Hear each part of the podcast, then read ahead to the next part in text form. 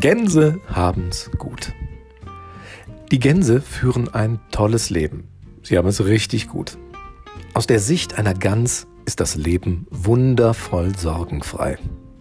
Sie lebt in der Gemeinschaft mit anderen, hat in den Gehegen und Stallungen jede Menge Platz, Auslauf und sogar Schutz vor den bösen natürlichen Feinden.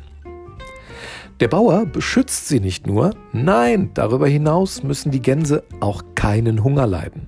Denn jeden Tag werden sie mit mehr Nahrung versorgt, als sie eigentlich benötigen. Und mit jedem Tag, der vergeht, lernen sie, dass es genauso ist wie am Tag zuvor. Genug Platz, genug Schutz, genug zu essen. Sie müssen sich also keine Sorgen um die Zukunft machen. Und trotzdem laufen sie mit jedem weiteren Tag einer einzigen, unausweichlichen, existenziellen Katastrophe entgegen. Weihnachten oder St. Martin. Ein einziger Tag verändert plötzlich alles. Neulich haben wir mal wieder einen Spieleabend gemacht. Sicher habt ihr auch schon mal Jenga gespielt. Dieser Holzturm, den man aufbaut und wo man immer vorsichtig einen Holzklotz entfernt, um ihn dann oben wieder auf den Turm draufzulegen. Gespannt und mit Staunen stellen wir fest, wie lange der Turm stehen bleibt, obwohl wir immer mehr Bausteine entfernen. Auf den ersten Blick scheinen das keine systemrelevanten Steine zu sein.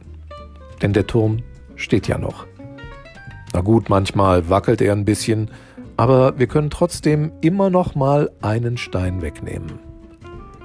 Nur ab einem bestimmten Punkt wird es immer schwieriger und man muss überlegen, ob und wo man noch ansetzen kann.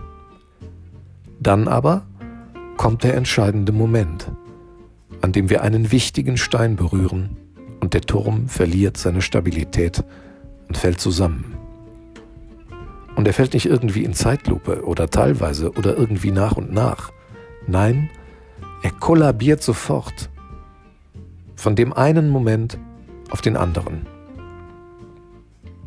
Ich weiß nicht, wie ich darauf komme, aber das Gänseleben und das Jenga-Spiel haben irgendwie auch was mit unserer Lebenseinstellung und Lebensweise zu tun, fürchte ich.